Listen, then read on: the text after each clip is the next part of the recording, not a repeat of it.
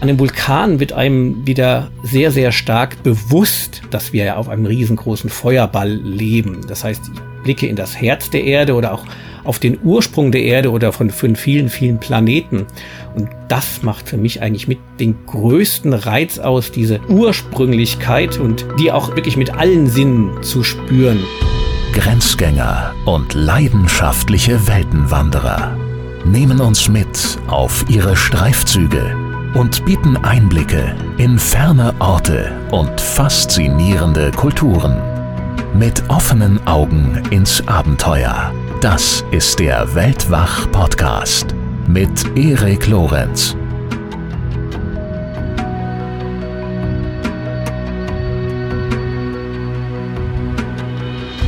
Als erster Fotograf den jeweils höchsten Vulkan aller Kontinente besteigen. Das hatte Adrian Rohnfelder im Sinn, als er sich auf sieben abenteuerliche Reisen begab. Ausgestattet mit seiner Kamera brach der Abenteuer- und Naturfotograf auf in eisige Welten und in dichten Dschungel. Er dokumentierte all das in Bild- und Schriftform in seinem Buch Volcanic Seven Summits, mein Traum vom Unerforschten, sieben abenteuerliche Reisen zu den höchsten Vulkanen der Kontinente. Dieses Buch ist im T-Neues Verlag erschienen und er erzählt von alledem natürlich auch in dieser Doppelfolge. Im ersten Gespräch begeben wir uns auf eisige Gipfel und in der nächsten geht es dann in den Regenwald. Außerdem wird demnächst auch noch eine Plusfolge mit Adrian für die Mitglieder unseres Weltwach Supporters Clubs erscheinen, in der es dann unter anderem um spektakuläre Vulkanerlebnisse geht, wie Vulkanaschewolken, in denen sich Blitze bilden in Japan, Lavaseen in Äthiopien und eine Tour durch Sibirien zum Tolpatschik-Vulkan. Und äh, für die Mitglieder unter euch, die es noch nicht mitbekommen haben, vor wenigen Tagen ist auch eine neue Plusfolge bereits erschienen. Zu Gast ist in dieser Folge Dennis Wehrmann. Ich spreche mit ihm über seine Afrika-Reisen, unter anderem über Sambia und Namibia. Alle Infos darüber, wie ihr uns und unsere Arbeit als Mitglied im Supporters Club unterstützen und von Vorteilen wie werbefreie Episoden profitieren könnt, also Folgen ohne Ads von externen Sponsoren, all das findet ihr auf unserer Website weltwach.de. Aber jetzt erst einmal viel Spaß bei unserem Gespräch. Bei einer dieser ständigen Wendungen passierte es dann. Ich drehte meinen Fuß, setzte die Steigeisen in das Eis, hörte, wie sich die scharfen Spitzen krachend ins Eis bohrten und spürte plötzlich einen unerwartet harten Widerstand. Ein Stein vielleicht? Gleichzeitig aber befand ich mich bereits in der Vorwärtsbewegung und verlagerte dabei automatisch mein Gewicht auf diesen Fuß. Die folgenden Millisekunden nahm ich wie in Zeitlupe wahr. Ein fieses Kratzen war zu hören, als ich auf dem harten Untergrund langsam abrutschte. Dabei geriet ich leicht in Rückenlage, verlagerte dadurch mein Gewicht auf den anderen, noch ruhenden Fuß und merkte entsetzt, wie auch dieser an Stabilität verlor.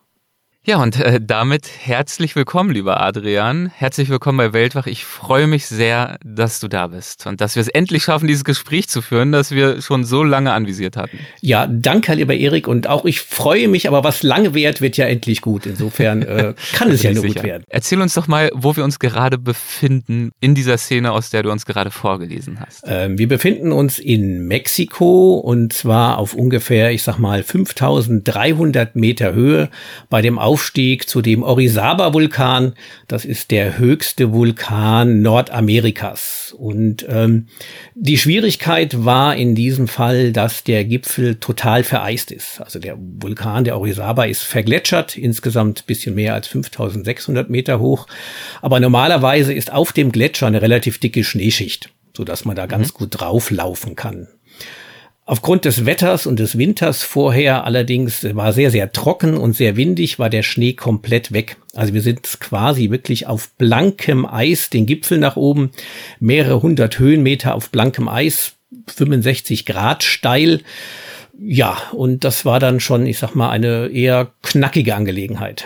Knackig ist ein gutes Wort. Du hast uns äh, dazu auch äh, eine kurze Audioaufnahme mitgebracht. Da hört man dieses Knacken auch wirklich. Wir hören mal ganz kurz rein.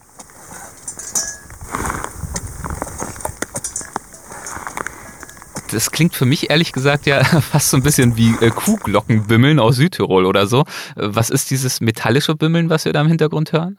Ähm, ja, das ist wirklich Eis. Also wir haben es dann irgendwann so gemacht, ich bin ja jetzt kein Profi-Bergsteiger und würde da auch ja. niemals alleine raufgehen und hatte mir einen lokalen Bergsteiger gesucht. Julio, absolut erfahren und extrem cool. Äh, als ich an dieser einen Stelle wirklich fast ausgerutscht wäre und er mich gerade noch gehalten hat, haben wir das dann so gemacht, dass er mal ein bisschen vorgegangen ist, ungefähr 100 Meter, und ich bin dann am Seil hinter ihm nach. Und die Stelle, die wir jetzt gerade gehört haben, da geht er vor mit seinen Steigeisen in dem Eis, aber das ganz viele kleine Eis äh, prasseln mhm. quasi den Hang herunter und in meine Richtung. Okay, das ist sozusagen auch dieses Knirschen, das wir da hören oder gehört haben und diese metallischen Geräusche, das sind wahrscheinlich einfach irgendwelche Ausrüstungsgegenstände oder Steigeisen. Genau, du hast ja Steigeisen und wirklich zwei ja. Pickel, also da ist so steil, dass du dann mit zwei Pickeln okay. hochgehst mhm. und das dann äh, ist dieses Kratzen auf diesem, aber da hört man eben, dass es blankes Eis ist und kein, überhaupt keinen Schnee da hatte. Wie ging es dir da ähm, mental an diesem Gletscher, der oh, sich da so steil in die Höhe zog? Das hat so mehrere Facetten. Zum einen, ich hasse Eis und ich hasse Kälte. Also wurde auch schon öfters dann gefragt. Warst du an der richtigen Stelle? Ja, ich war in dem Projekt relativ häufig an der richtigen Stelle. Das ist mir dann irgendwann zwischendrin auch öfters mal aufgefallen. Ähm, ich glaube, wenn man hat mich schon öfters auch gefragt, ob ich einen Mount Everest besteigen wollte. Ich glaube, wenn es eine 9000 Meter hohe Sanddüne wäre, ja, mit Temperaturen von 10 bis 20 Grad, würde ich sofort machen. Mhm. Eis und Kälte sind gar nicht mein Element. Und die Schwierigkeit, die noch dazu kam am Orisaba war, als wir angekommen waren und in dem Höhenlager waren und selber vorbereitet waren, sind einen Tag oder zwei Tage vor uns zwei Bergsteiger aus, ich glaube, Kanada oder USA aufgebrochen. Sie wollten eigentlich mit Skiern darauf und wieder runter. Das haben sie wohl irgendwann festgestellt. Das ist eine blöde Idee. Zeigt aber auch, dass sie sich überhaupt nicht vorbereitet hatten. Und es ist dann tatsächlich als wir so eine Eingehtour gemacht haben, kam dann über das Funkgerät, ähm, ja, die beiden Bergsteiger werden noch vermisst und einer wurde am Gipfel im Winken gesehen, aber nur einer. Ein Rettungsteam wurde dann losgeschickt. Es, es kam die Polizei, es kam das Militär, also es wurde irgendwie alles aufgefahren. Es waren irgendwelche Diplomaten oder sowas. Ja, und leider wurde, also sag mal, das Positive ist, einer konnte tatsächlich in der Nacht gerettet werden, völlig überkühlt, aber der andere ist leider, die sind vier, 500 Meter diesen Eis äh, Steilhang runtergerutscht und äh, ja, einer wurde vom Stein gebremst, was einfach nicht gut ausgegangen ist. Und ähm, das hat es natürlich nochmal erschwert. Also wie gesagt, ich bin eh kein Eisfan und rutschiges Eis mag ich gar nicht. Und in dem Wissen dann gleichzeitig, dass da zwei Leute zwei Tage vor uns, sag mal, wirklich schlimm verunglückt sind, hat zumindest dazu geführt, dass ich schon drüber nachgedacht habe, was mache ich hier eigentlich und gehe ich da auch rauf?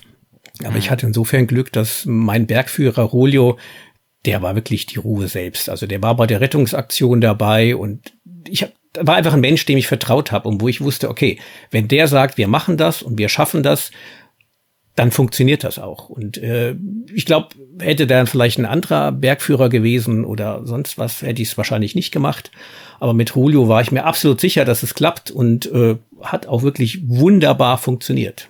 Ja, also wirklich in allererster Linie eine Vertrauensfrage dieser Gipfelbesteigung. Habt, habt ihr es dann bis ganz nach oben geschafft? Ja, wir hatten sogar perfektes Wetter. Also es war Sonnenschein. Wir standen dann oben und dann mal von oben unten bis in die Wolken gesehen. Da war ein Regenbogen unter uns. Hm. Ähm, und bis auf dieses eine Ausrutschen in der einen, was ich vorhin kurz vorgelesen habe, war es wirklich problemlos. Wir haben es gut geschafft. Und ich glaube, das war so eine, also im Nachhinein würde ich sagen, das war so eine meiner der größten bergsteigerischen äh, Leistungen, die ich so ungefähr jemals verbracht habe und ein Stückchen auch sogar stolz drauf bin. Ja, darfst du, glaube ich, auch sein.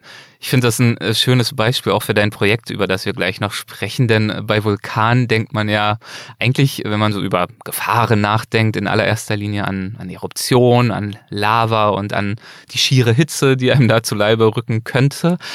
Aber die Gefahr kann ja ganz unterschiedlicher Art sein. Oder wenn wir jetzt nicht ständig von Gefahr sprechen wollen, können wir es gerne auch die Herausforderungen oder die Schwierigkeiten nennen. Die können technischer Natur sein beim Klettern. Das kann Konditionen sein, wenn es so eine Flanke aus purem Schutt ist.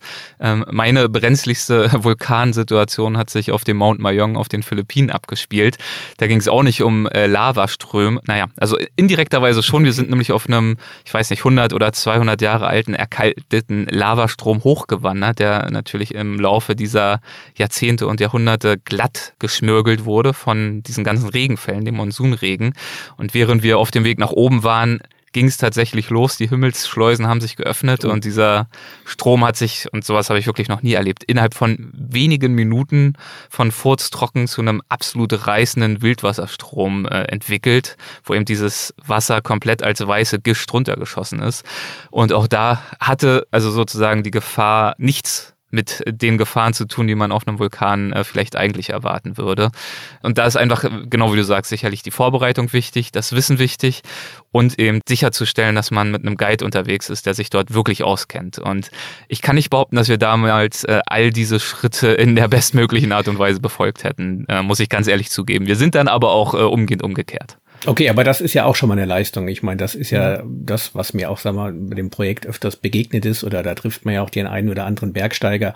Und ich glaube, das ist eigentlich mit einer der größten Gefahren, also da würde ich sogar wirklich Gefahren nennen oder vielleicht auch eine Herausforderung, ähm, egal wo man eigentlich ist, dass man sich selbst überschätzt. Ja, dass man einfach denkt, ich möchte mir was beweisen oder was ja heute häufig dazu kommt, ich muss Social Media irgendwas beweisen, ich brauche irgendwie noch ein Gipfelfoto und dafür dann einfach äh, ja Risiken eingeht, die man eigentlich vor sich selber gar nicht verantworten kann und dann über diese Grenze hinausgeht.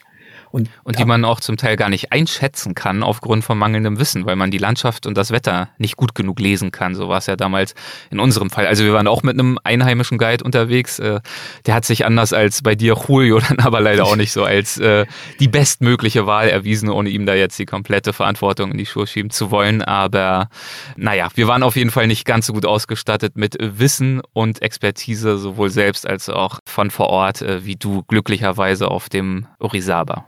Ja, das ist natürlich auch häufig schwer einzuschätzen, aber ich meine, immerhin, wenn man es dann erkennt, habt ihr dann gesagt, mhm. okay, jetzt wird's einfach brenzlig und äh, ich denke, vielleicht hätten viele andere gesagt, ach egal, das wird schon, ja. Und ich meine, da ja. muss man dann zumindestens, wenn man an den Punkt kommt, ehrlich zu sich selber sein und einfach mal sich ehrlich kurz hinterfragen und sagen, okay, macht das wirklich Sinn? Und wenn das Bauchgefühl sagt nein, dann äh, würde ich immer auf das Bauchgefühl hören. Darf man nur nicht zu lange mit warten. Also bei uns war es dann äh, es ging halt sehr, sehr schnell und ähm, das, man geht ja, finde ich, selten sehenden Auges in so eine Gefahr. Also klar, das ist dann natürlich noch besonders ignorant, wenn man diese Gefahr sieht und versteht und dann trotzdem entscheidet, ach, ich mache das jetzt einfach und nicht umkehrt. Aber die wirkliche Gefahr liegt, finde ich, tatsächlich oft darin begründet, den Moment zu spät zu realisieren, zu langsam umzuschalten, wenn sich die Bedingungen ändern, weil man dafür dann wirklich dieses Wissen und dieses Gefühl vor den Ort benötigt, an dem man sich da gerade befindet. Ist dir das jemals irgendwo so gegangen, dass du das Gefühl hattest, ob es nun eine Gefahr war, eine physische Herausforderung, wo du den Eindruck hattest, hier habe ich tatsächlich den Moment, die Landschaft, das Klima, was es auch sein mag, völlig falsch gelesen? Also ich, ich fluche immer bei jedem Vulkan fluche ich, ja, und denke mir, warum tust du dir da schon wieder an, diese blöden steilen Aschekegel raufzugehen? Aber das ist ja mehr eine persönliche Sache. Also die ja. Sache, also in der Regel bin ich eigentlich wirklich immer mit absoluten Experten unterwegs. Also im mhm. Vulkan mhm. immer mit erfahrenen Vulkanologen, so dass ich da gar nicht in diese Gefahr eigentlich reinkommen kann, weil ich wirklich blind demjenigen vertrauen kann, der sagt, okay, wir können hier ein Stückchen weitergehen oder nicht ein Stückchen weitergehen. Wo ich das vielleicht generell für sagen kann oder so ein Stückchen weit ist äh, tatsächlich die Antarktis da am Mount Sidney. Das war ja auch so ein bisschen der Auslöser für die Volcanic Seven Summits und ich bin grundsätzlich jemand, ich bekomme irgendeine Idee, ich lese sie oder es blockt mir in mein Hirn, ich finde die Idee super und dann mache ich erstmal einfach da gar nicht viel drüber nachdenken, das wird schon gehen und Lösungen findet man unterwegs. Mhm. Ich habe für die Antarktis natürlich auch trainiert und äh, ein bisschen Steigeisentraining in den Alpen und sonst was. Aber als ich dann wirklich dort war und auch am Mount Sidley war, da ist mir dann tatsächlich gekommen, okay, vielleicht hättest du dich doch noch ein bisschen mehr äh, damit beschäftigen sollen im Vorfeld, dass es eben nicht ein reines Bergsteigen ist, sondern eben tatsächlich die Antarktis. Und wir waren ja sogar auch noch in der Region, da waren keine 30 Menschen jemals vor uns, also wirklich unerforschtes Gebiet hatte zwar auch absolute professionellen Guide dabei und Organisation, aber als wir dann bei dem Aufstieg waren und dann der Wind wehte und ich permanent wirklich irgendwie meinen mein Buff nach oben gezogen hab und nach unten gezogen und Handschuh aus, Handschuh an, da habe ich dann gemerkt, okay, all das ganze Training, alles, was ich da gemacht habe, wie ich mich vorbereitet habe, auch monatelang geduscht, kalt geduscht für die Kälte, das ist gegen Erfahrung einfach nicht wettzumachen. Ja, und da habe mhm. ich gemerkt, okay, das geht vielleicht für viele Berge, für irgendwas.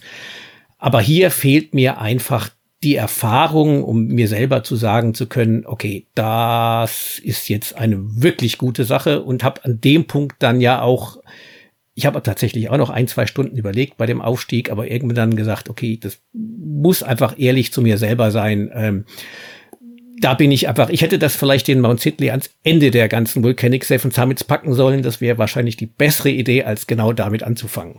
Aber sprechen wir doch mal über die Volcanic Seven Summits und darüber, warum du überhaupt auf dem Mount Sidley warst. Über den sprechen wir natürlich auch gleich nochmal. Und auch auf dem Orizaba in Mexiko. Warum wolltest du diese vulkanischen Gipfel erklimmen?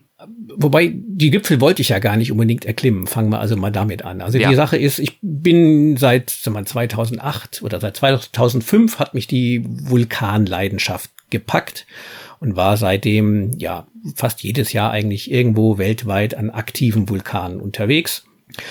Hab natürlich auch Leute kennengelernt und andere Fotografen und alles Mögliche. Und irgendwann habe ich von einem dieser Kollegen eine E-Mail bekommen, der sagte, hier, guck mal, vom DAV habe ich eine Ausschreibung gesehen zum Vulkan Mount Sidley, das wäre doch was für dich gedacht, ja, Mount Sidley habe ich noch nie gehört, keine Ahnung, was das sein soll. Hab gesehen Antarktis, hab mir dann die Ausschreibung angeguckt und dachte, oh, da stand was von größter Abenteuerspielplatz der Welt, kaum erforscht. Gedacht, super, da muss ich hin. Das ist genau mein Traum. Eigentlich würde ich ja gern mal auf den Mars oder Mond, aber ob das jemals klappt, keine Ahnung. Aber das klang so, als komme ich diesem Traum extrem nahe bei uns auf der Erde und habe gesagt, super, Mount Sidley ist einfach Abenteuer, das muss ich machen. Und als ich mich dann ein bisschen weiter damit beschäftigt habe, habe ich festgestellt, oh, der gehört ja zu den Volcanic Seven Summits. Also die kannte ich vorher auch nicht mal. Die Seven Summits sind ja bekannt, also der höchste Berg je Kontinent. Und die Volcanic Seven Summits sind das vulkanische Pendant, also der höchste mhm. Vulkan je Kontinent. Auch egal, ob aktiv oder nicht aktiv, einfach der höchste. Und habe mir dann gedacht, ich bin ja eigentlich Vulkan-Fan, ich mag Berge, ich mag Reisen. Volcanic Seven Summits wäre eigentlich das ist genau mein Ding. Das ist so sowas, wo ich vorhin gesagt habe, ich habe das gesehen, gelesen und gedachte, das muss ich machen, ohne erstmal weiter drüber nachzudenken.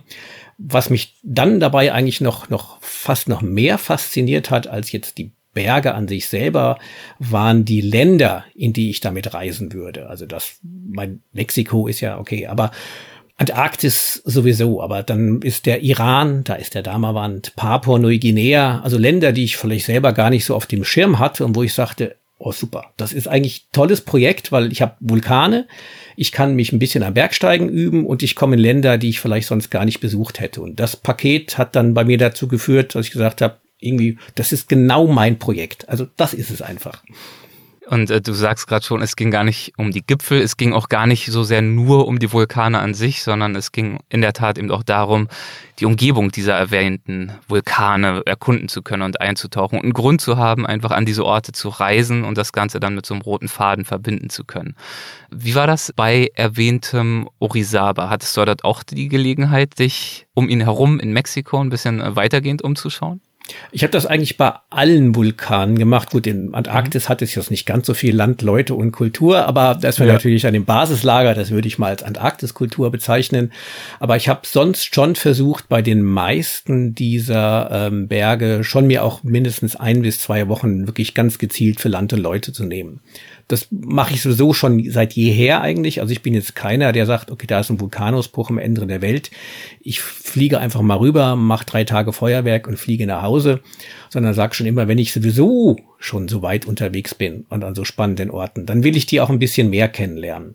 Und insofern habe ich auch in Mexiko war ich ein, zwei Wochen lang dann unterwegs und äh, ich glaube, bis auf Russland, da ging es wirklich nur um den Elbrus, habe ich mir immer auch Zeit genommen, einfach dort ein bisschen einzutauchen in das Land, mein, soweit das in der Zeit dann natürlich geht. Eine Besonderheit ist ja, glaube ich, dass die Volcanic Seven Summits mehr oder weniger zufällig, äh, würde ich sagen, ja alle inaktiv sind. Ist das richtig? Ja, sie gelten, also sie sind nicht aktiv im Sinne von, dass man dort Feuerwerk erwarten kann. Also ein paar dampfen noch so ein bisschen, die gelten noch irgendwie als aktiv oder bei manchen kann man sich streiten, ob der Kilimanjaro angeblich vor 80 Jahren mal einen Ausbruch hatte oder vor ein paar hundert Jahren. Aber es sind keine Vulkane, ähm, wo man sagen kann, okay, die brechen jetzt morgen aus und es gibt eine schöne Feuerwerkshow. Nein. Die du ja auch schon vielfach an allen möglichen Orten der Welt fotografiert hast. Diese Feuerwerkshows, ähm, da sprechen wir natürlich gerne auch noch nachher drüber, sicherlich in unserem zweiten Gespräch. In Bezug auf die Volcanic Seven Summits, hat das für dich den fotografischen Reiz in irgendeiner Art und Weise geschmälert oder die fotografische Herausforderung erhöht, dass du dort eben nicht mit diesen spektakulären Feuerwerken rechnen konntest? Es war eine völlig andere Fotografie für mich, weil ich da mhm. den Schwerpunkt deutlich mehr auf die Story und die Geschichte gelegt habe. Klar, wenn ich an einen Vulkan gehe, weiß ich, wie das funktioniert. Kamera aufbauen, wenn man nicht ganz sich blöd anstellt, bringt man gute Bilder mit. Die Herausforderung bei den Volcanic Seven Summits war, natürlich habe ich auch ein paar Landschaftsaufnahmen gemacht, aber eben mein Hauptziel war, die Geschichte auch zu fotografieren. Das heißt, ich musste zum einen mich so ein bisschen in das fotografische Storytelling einarbeiten. Wie macht man das? Ähm, aber die noch größere Herausforderung dabei war eigentlich, dass ich ja gleichzeitig auch der Hauptakteur war. Also ich musste mich in einem für mich unbekannten Terrain bewegen. Wie gesagt, ich bin jetzt kein Profi-Bergsteiger, sondern ich war schon auf vielen Vulkanen, aber wie gesagt, das ist wirklich sehr, sehr limitiert im Gegensatz zu anderen Bergsteigern. Also ich war schon auch selber gefordert und musste in dem Umfeld aber auch immer wieder an das Fotografieren denken. Und das war an vielen Situationen wirklich die größte Herausforderung, zum einen das zeitlich einzuplanen. Ja, es dauert natürlich deutlich länger, wenn ich eine Story mit fotografiere. Ich musste entsprechend natürlich auch immer so fit sein und gut drauf sein, dass ich gesagt habe, ich fotografiere noch. Ja, ich konnte mir es also nicht erlauben, jetzt irgendwie kurz vor dem Gipfel, ja, da ja kurz vorm Herzinfarkt oder dem Lungenödem zu stehen und zu sagen, Kamera mag ich nicht mehr rausholen, die musste also immer präsent sein. Und trotzdem aber natürlich ging auch das Bergsteigen und die Sicherheit vor. Und da mal diese Kombination war wirklich eine völlig andere Art der Fotografie, als ich sie sonst bei der, sag mal, normalen Landschaftsfotografie betreibe. Du hast erwähnt, dass äh, Vulkane 2005 in dein Interessensfeld gerückt sind. Was zieht dich denn so sehr an Vulkanen an, dass du ihn, ja jetzt mittlerweile kann man durchaus sagen, doch einen größeren Teil deines Lebens widmest und dich ja auch immer wieder zumindest gewissen Gefahren beziehungsweise Mühen aussetzt? Das habe ich mich in der Tat, ich glaube, das es fällt mir wirklich, ich habe mich das neulich nochmal gefragt, gesagt, was ist es eigentlich? Also zum einen ist es die Optik, das optische Feuerwerk. Also Vulkane an sich finde ich einfach schöne Berge, häufig perfekte Kegelformen. Zum Beispiel ja. der heilige Fujisan in Japan ist ein tolles Beispiel dafür. Der ist einfach ästhetisch, gefällt mir ästhetisch. Dann Feuer. Ich finde Feuer einfach etwas, ich mag auch Drachen, ich mag Feuer in jeder Art. Feuer ist einfach super. ähm, also auch das optische dann, wenn da die Lava spritzt und fließt und die Lava brocken. Aber ich glaube, was mich am meisten anzieht, ist so dieses, ich sage immer, das ist für mich der Blick in das Herz der Erde. Ich meine, wir vergessen, ich meine, in der Schule lernen wir, dass wir auf einer sehr, sehr dünnen Erdkruste leben. Aber klar, wenn man täglich unterwegs ist auf unserem Asphalt, äh, denkt man ja nicht dran, das sind jetzt irgendwie 50 Kilometer und darunter ist dann Steinsuppe. Aber an dem Vulkan wird einem wieder sehr, sehr stark bewusst, dass wir ja auf einem riesengroßen Feuerball leben. Das heißt, ich blicke in das Herz der Erde oder auch auf den Ursprung der Erde oder von, von vielen, vielen Planeten. Und das macht für mich eigentlich mit den größten Reiz aus, diese, diese Ursprünglichkeit und die auch in, in wirklich mit allen Sinnen zu spüren. Das ist ja das Schwierigste auch an der Fotografie. Ich, wenn ich am Vulkan stehe, dann höre ich das Grollen. Ich habe es schon erlebt, ähm, wirklich eine Druckwelle, die über mich hinweggefegt ist und einen nach hinten wirft. Oder jetzt gerade auf Island ein Erdbeben der Stärke 2, 3 direkt unter mir, wo man denkt, da ist Tor und klopft mit seinem Riesenhammer von unten gegen den Boden. Das kriegt man nicht auf die Fotos, aber das ist das, dieses Gesamtpaket, was für mich den Reiz aus, eben diese ausmacht, diese Ursprünglichkeit und diese Urgewalt, aber im positiven Sinne. Ich finde immer schwierig in Deutschland, gerade insbesondere werden Vulkane eigentlich immer nur in Verbindung mit, ist das gefährlich gebracht? Ja, das ist wirklich, wie gesagt, es ist tatsächlich die erste Frage. Und es ist auch so, dass das Ich wollte gerade fragen, ist wahrscheinlich die Frage, die dir am häufigsten gestellt wird, oder? Also bist du, bist du ein Abenteuer-Junkie? Genau. genau, es ist eigentlich die Frage, da kann ich schon, äh, kann ich mit rechnen. Sie kommt, sie ist, wenn man die Bilder anschaut, ja auch durchaus berechtigt.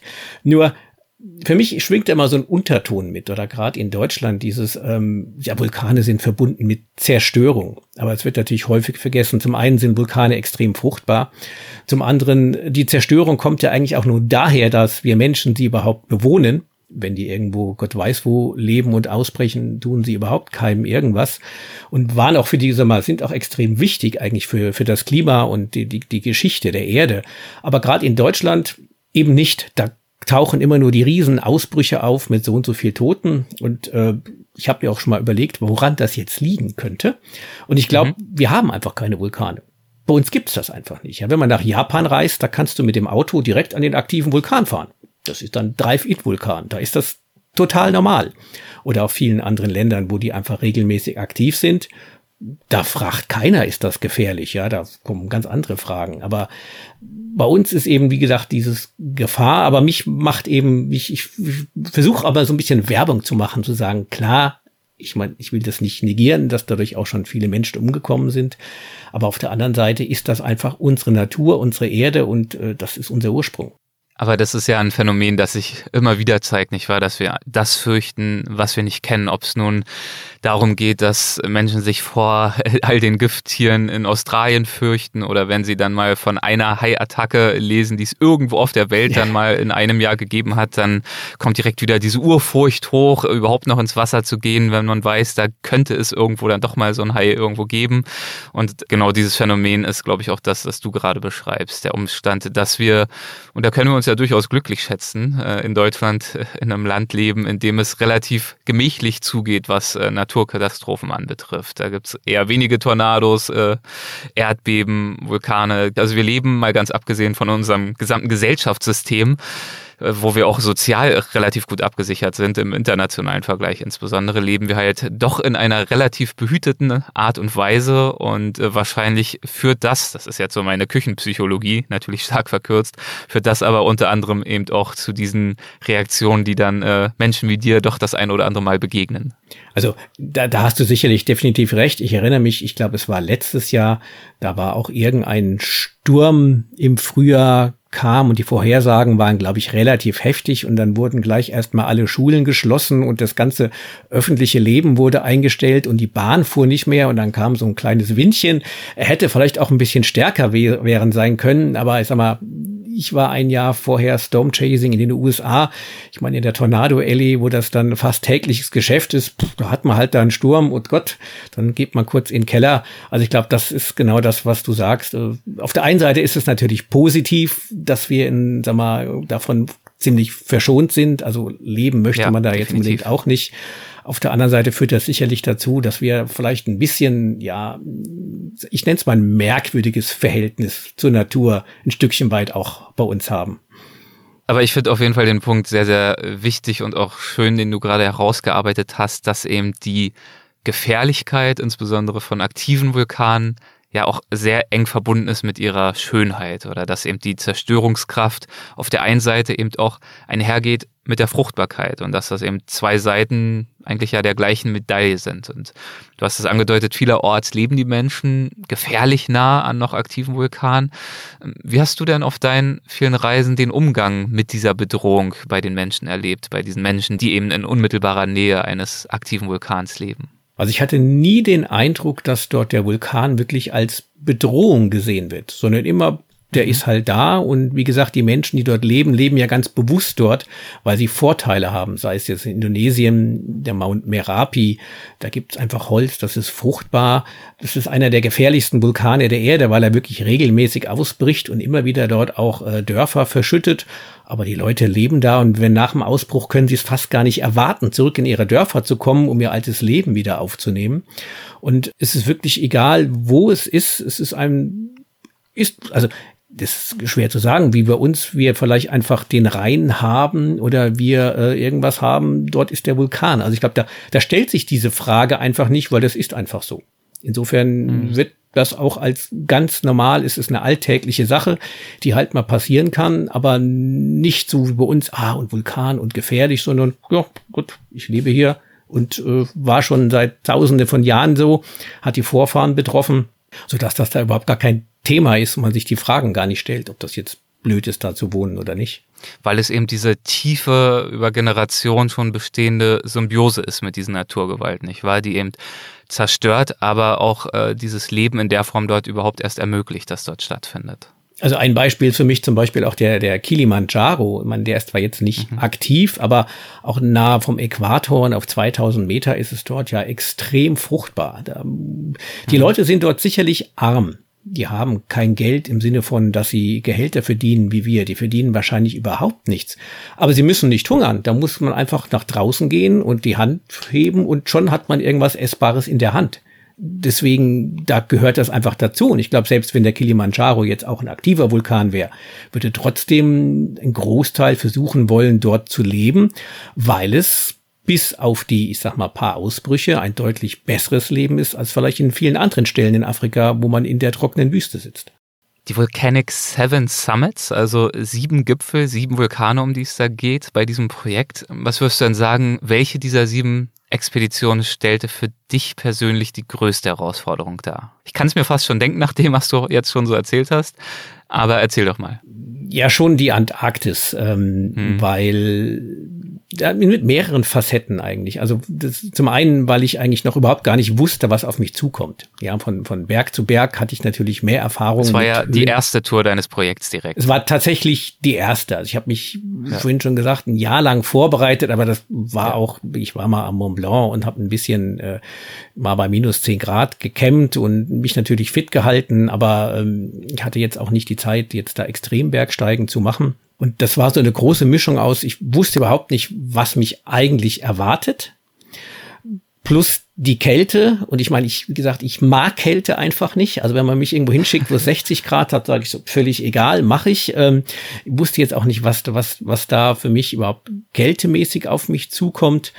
Und dieses Gesamtpaket war einfach dann, ja, die Herausforderung dann eigentlich vor Ort. Also das wurde mir eigentlich wirklich erst so, so nach und nach bewusst, aber immer so eine Mischung aus absoluter Faszination. Es ist immer noch für mich einer der schönsten und faszinierendsten Orte auf dem ganzen Planeten und ich würde jederzeit wieder hinreisen. Auf der anderen Seite, ja, aber man lebt ja und man wächst an seinen Herausforderungen. Also ich denke mal, die ja. gerade der Trip hat mir am Ende eigentlich extrem extrem viel auch ähm, selber gegeben. Also für mich über mich selber gelernt und aber auch, wie gesagt, diese, diese ja, Einzigartigkeit. Also ich habe mir nochmal ganz bewusst gemacht, wie faszinierend auch wirklich unsere Erde ist, unser Planet ist und was es dafür für Facetten hat. Hat mir nochmal gezeigt, wie klein wir wirklich und wie unbedeutend wir sind, was in vielen anderen Orten natürlich ähnlich ist, aber da ganz, ganz bewusst wurde und mir gezeigt, dass ich mich vielleicht ab und an doch ein bisschen mehr mal äh, mit den Dingen beschäftigen sollte, die ich so als nächstes vorhabe. Klein hast du dich bestimmt auch deshalb gefühlt, nicht nur weil die Landschaft so unendlich weit war, sondern weil du dich eben auch so ausgesetzt gefühlt hast. Schon die Anreise ist natürlich äh, schon ein kleines Abenteuer an sich. Ähm, du hast uns dazu auch einen O-Ton mitgebracht, wie dieser Flug in die Antarktis sich anhört, beziehungsweise der Anflug konkret.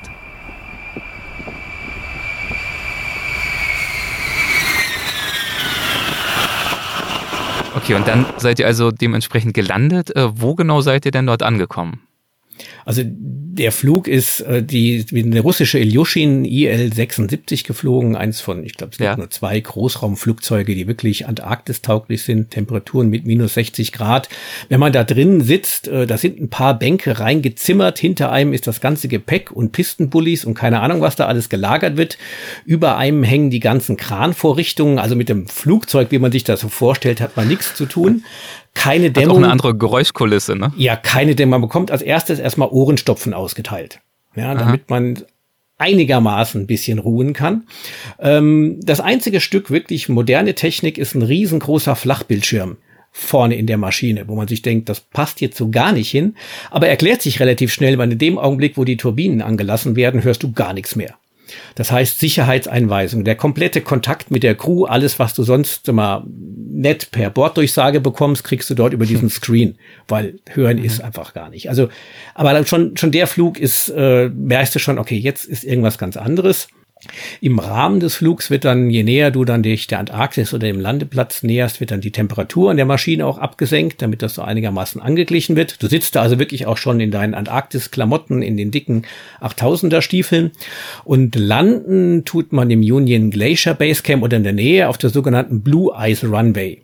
Das klingt ja jetzt ganz toll. Blue Ice Runway ist hm. das, was es sagt, ist es auch Blau-Eis Landebahn. Der Union Glacier ist ein Gletscher Und direkt auf dem Gletscher, auf dem harten blauen Eis, äh, sind links und rechts ein paar Hütchen aufgestellt und dazwischen wird gelandet. Auf blankem Eis. Und über dieses Eis bist du dann auch geschritten, natürlich, aus dem Flugzeug heraus. Äh, und das klingt so.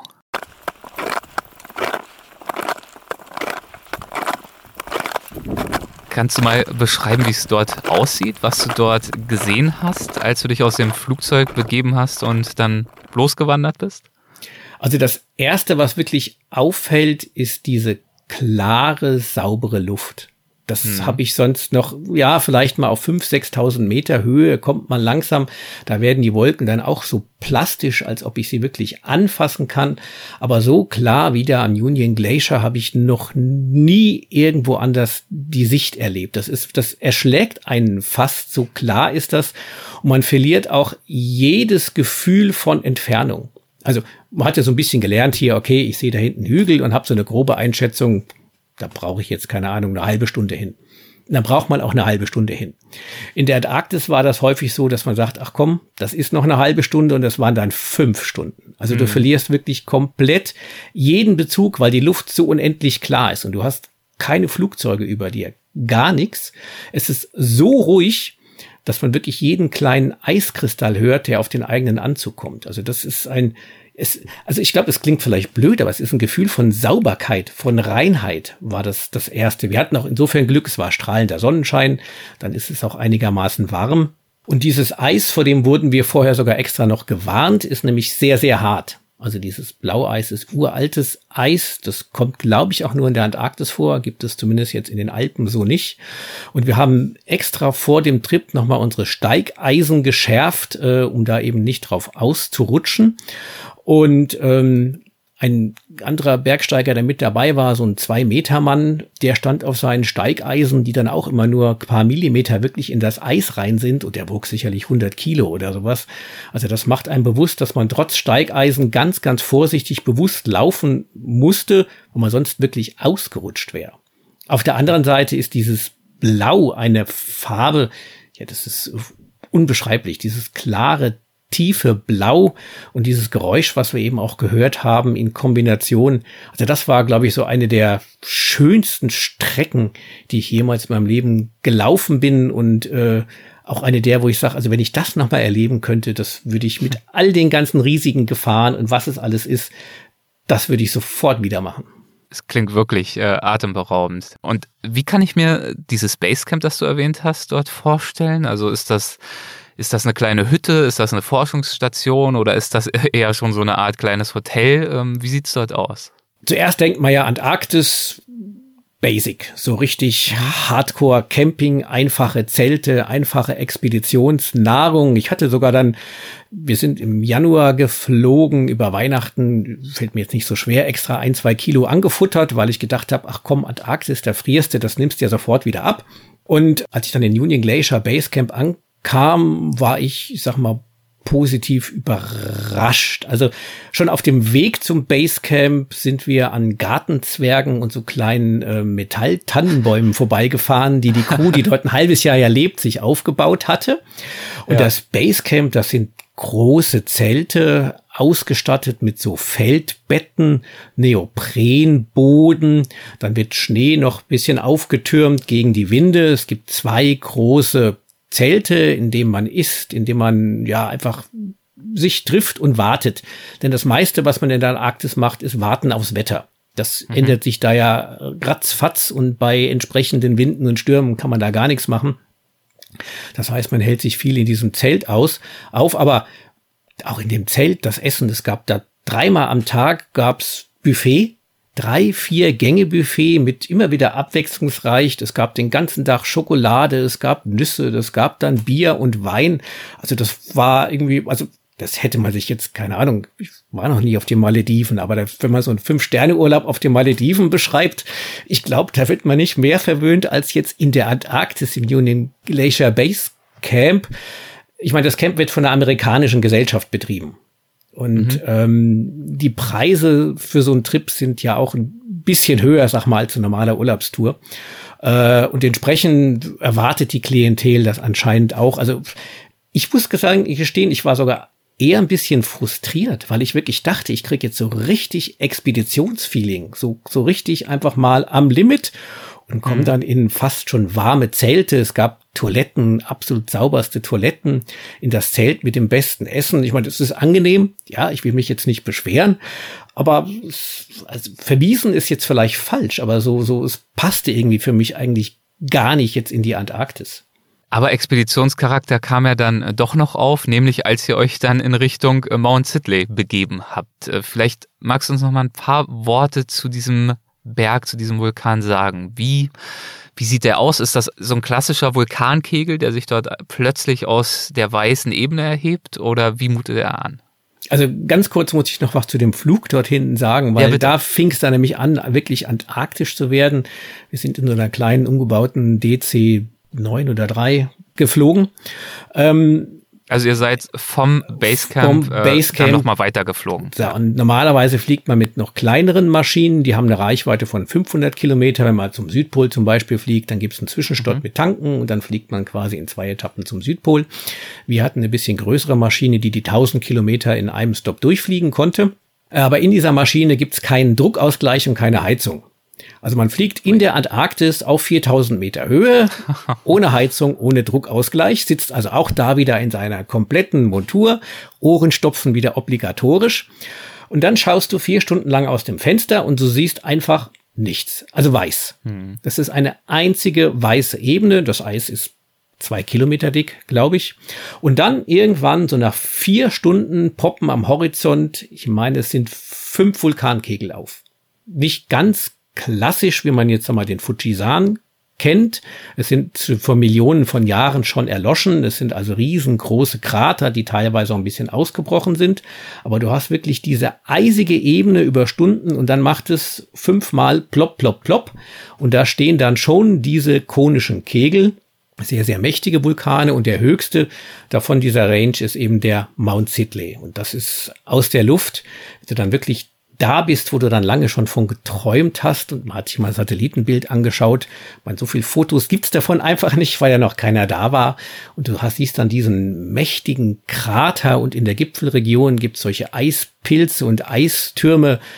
Ja, das ist äh, ja fast magisch. Ich meine, das ist hm. vielleicht manchmal überstrapazitierter Begriff, aber unglaublich, ja. Das ist äh, einzigartig. Und dann beginnt die Landung. Und die Landung hat nochmal einen ganz speziellen Charme, weil Union Glacier ist ja wirklich, naja, Touristenhub ist übertrieben, aber schon extra ein Camp gebaut und das, die Blue Ice Runway ist schon eine bewusste Landebahn, wo die Stelle ausgesucht wurde, da kannst du landen. Aber Mount Sidley ist gar keine Infrastruktur. Du kannst also nur bei gutem Wetter hinfliegen, damit der Pilot auch die Kontraste sieht und ungefähr abschätzen kann, wo er ungefähr landen kann. Du weißt vorher auch nicht, wie nah du überhaupt am Vulkan landen kannst. Das hängt so ein bisschen von den Eis- und Schneebedingungen ab. Wenn du Glück hast, bist du nah dran, dann dauert der Aufstieg zum Hochlager nicht so lange. Wenn du Pech hast, läufst du zehn Kilometer länger.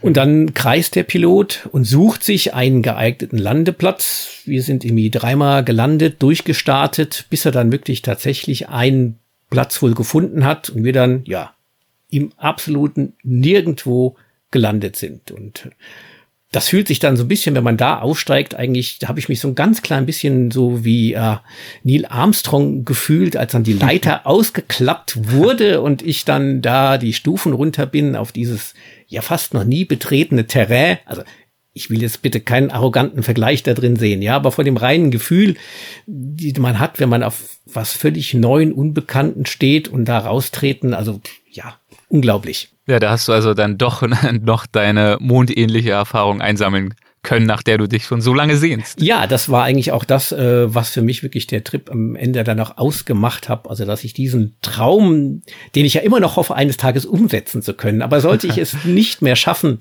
habe ich ihn schon mehr oder weniger tatsächlich gelebt, ja. So, ihr wolltet dann also hochmarschieren. Ähm, der Plan, das hast du vorhin auch schon erzählt, ist dann aber nicht so ganz aufgegangen. Und du schreibst in deinem Buch von einem Moment, in dem du dich ganz allein in einem einsamen Zeltlager auf halber Höhe zum Gipfel dieses Mount Sidley befunden hast. Und es gibt genau zu diesem Moment auch einen O-Ton, da würde ich gerne noch mal reinhören. Ich bin hier im größten Niemandsland auf unserem ganzen Planeten und im Moment vielleicht der einsamste Mensch auf der ganzen Erde. Ja, der einsamste Mensch auf der ganzen Erde. Ähm, wie ist es dazu gekommen? Also zum einen habe ich hinterher gelernt, dass einsamste Mensch eigentlich der falsche Ausdruck war, weil ich habe mich gar nicht einsam gefühlt. Ich glaube, der alleinigste Mensch. Also ich, so, so einsam klingt, ist mir negativ besetzt, sollte es gar nicht sein. Also es fühlte sich eigentlich gut an. Äh, mhm. dazu ist es gekommen, am Tag vorher sind wir von der Maschine dann da ins Hochlager gelaufen auf ungefähr 3000 Meter. Ähm, das ist eigentlich ganz gut, äh, hat das geklappt. Aber wie gesagt, ich habe da schon gemerkt, so ein bisschen fehlt einfach die Erfahrung. Und wir sind dort auch in der Seilschaft gegangen. Da gibt's relativ viele Gletscherspalten, wo es einfach sicher ist, wenn du in Seilschaft gehst.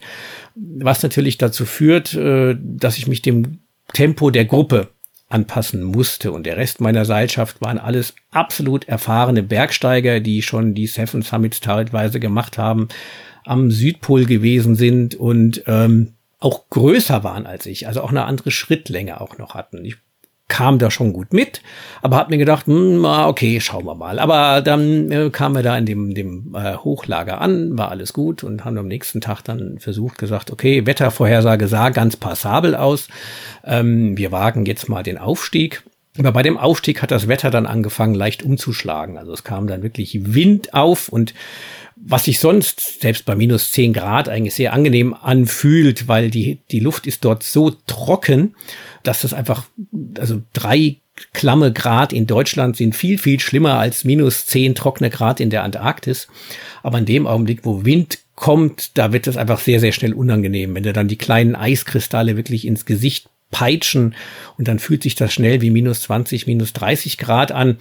Und dann habe ich bei dem Aufstieg eben gemerkt, okay, weiß ich nicht, soll ich jetzt meinen Buff nach oben ziehen? Dann habe ich aber da irgendwie reingeatmet und die Brille hat beschlagen und das Ganze hin und her wieder auch äh, in Seilschaft, dass ich mich doch sehr konzentrieren musste, jetzt nicht auf das Seil vor mir zu treten, weil das ist ja jetzt auch nicht ganz so nett, wenn ich den Vordermann zack einmal nach hinten ziehe, wenn ich drauf trete. Und ähm, ja, da ging mir eben dann so nach und nach durch den Kopf, ähm, ob das wirklich so die allerbeste Idee ist, die ich da habe. Jetzt eigentlich gar nicht mal auch unbedingt in der Situation schon. Nur wir hatten da noch, ich sag mal, ungefähr sieben Stunden ungefähr bis zum Gipfel.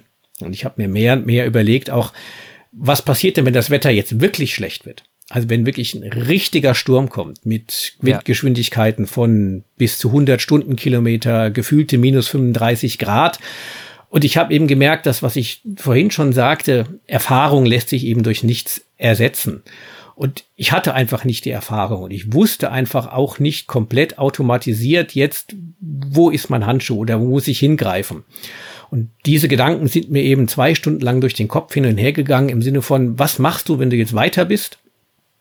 Wenn dann richtiger Sturm kommt, du weißt nicht, wo deine Ausrüstung ist, dann bringe ich ja nicht nur mich in Gefahr, sondern ich bringe auch meine ganze Gruppe in Gefahr. Bloß wenn ich dann vielleicht auch sage, ich steige jetzt aus oder ich pack das nicht, dann da kann die ganze Gruppe auch nicht um Gipfel. Und das war dann irgendwann der Augenblick, wo ich gesagt habe, okay, ich vielleicht ist das doch zum Einstieg einfach eine Nummer noch zu groß. Gleichzeitig hatte ich aber auch noch im Kopf, es war ja ich, mein Traum von diesem Alleinsein, der erste Mann auf dem Mond. aber ich war ja nie allein. Ja, ich war immer in dieser Gruppe, egal wie, es waren Zweimann-Zelte, beim Essen warst du in der Gruppe von 30, 40 Leuten.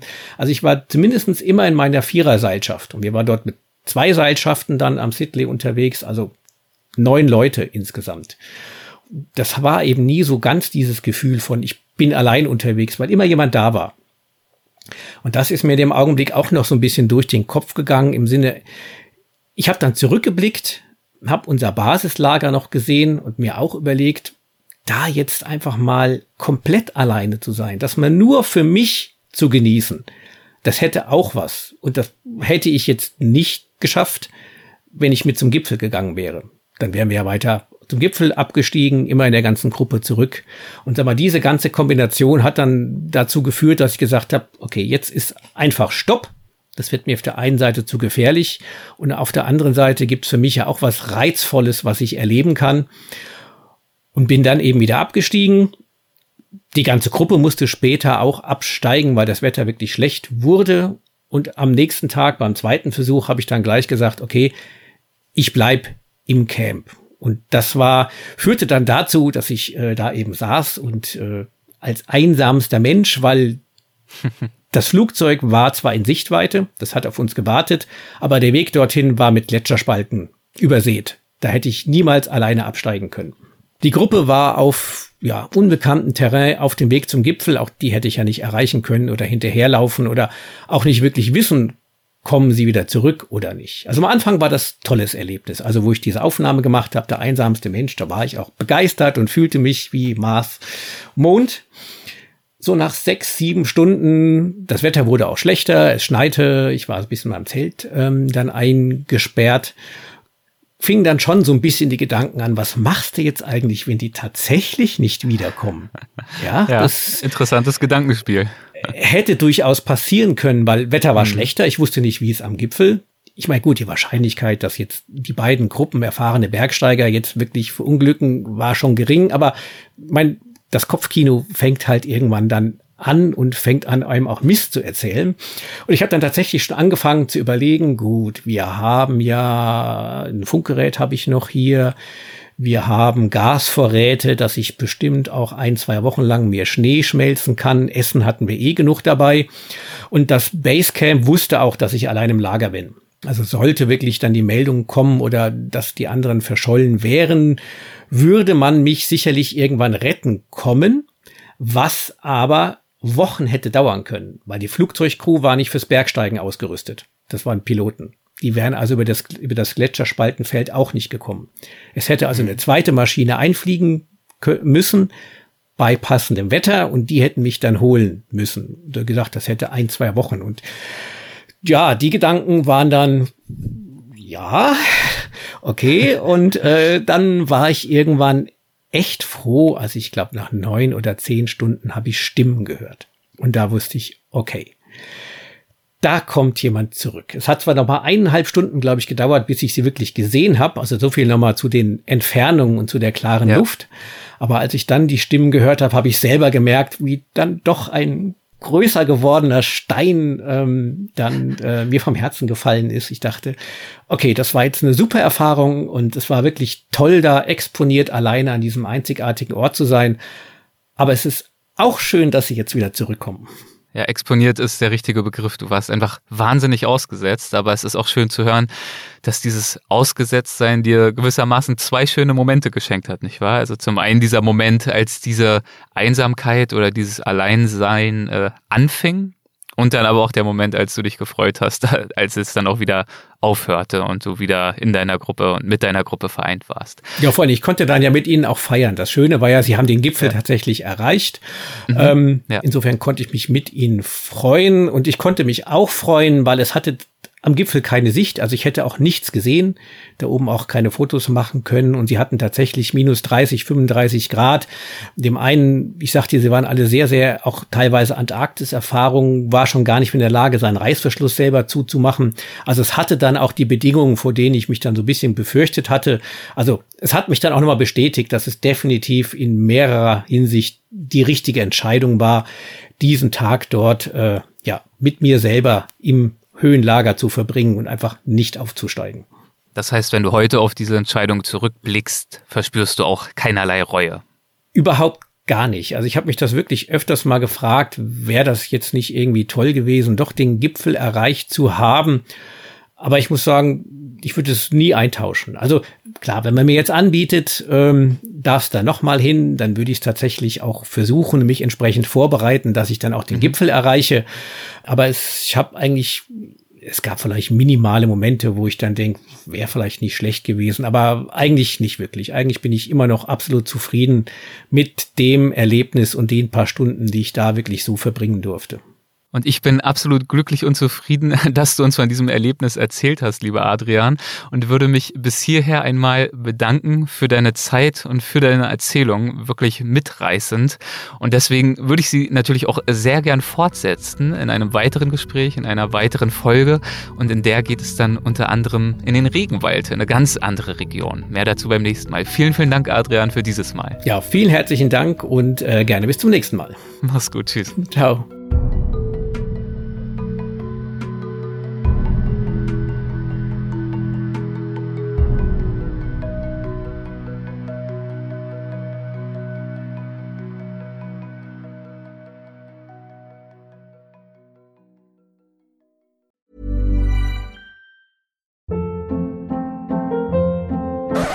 Hold up. What was that? Boring. No flavor. That was as bad as those leftovers you ate all week. Kiki Palmer here, and it's time to say hello to something fresh and guilt-free. Hello Fresh. Jazz up dinner with pecan-crusted chicken or garlic butter shrimp scampi. Now that's music to my mouth. Hello Fresh. Let's get this dinner party started. Discover all the delicious possibilities at hellofresh.com. Hey, it's Paige DeSorbo from Giggly Squad. High quality fashion without the price tag. Say hello to Quince. I'm snagging high-end essentials like cozy cashmere sweaters, sleek leather jackets, fine jewelry, and so much more. With Quince being 50 to 80% less than similar brands. And they partner with factories that prioritize safe, ethical, and responsible manufacturing. I love that. Luxury quality within reach. Go to quince.com slash style to get free shipping and 365 day returns on your next order. Quince.com slash style.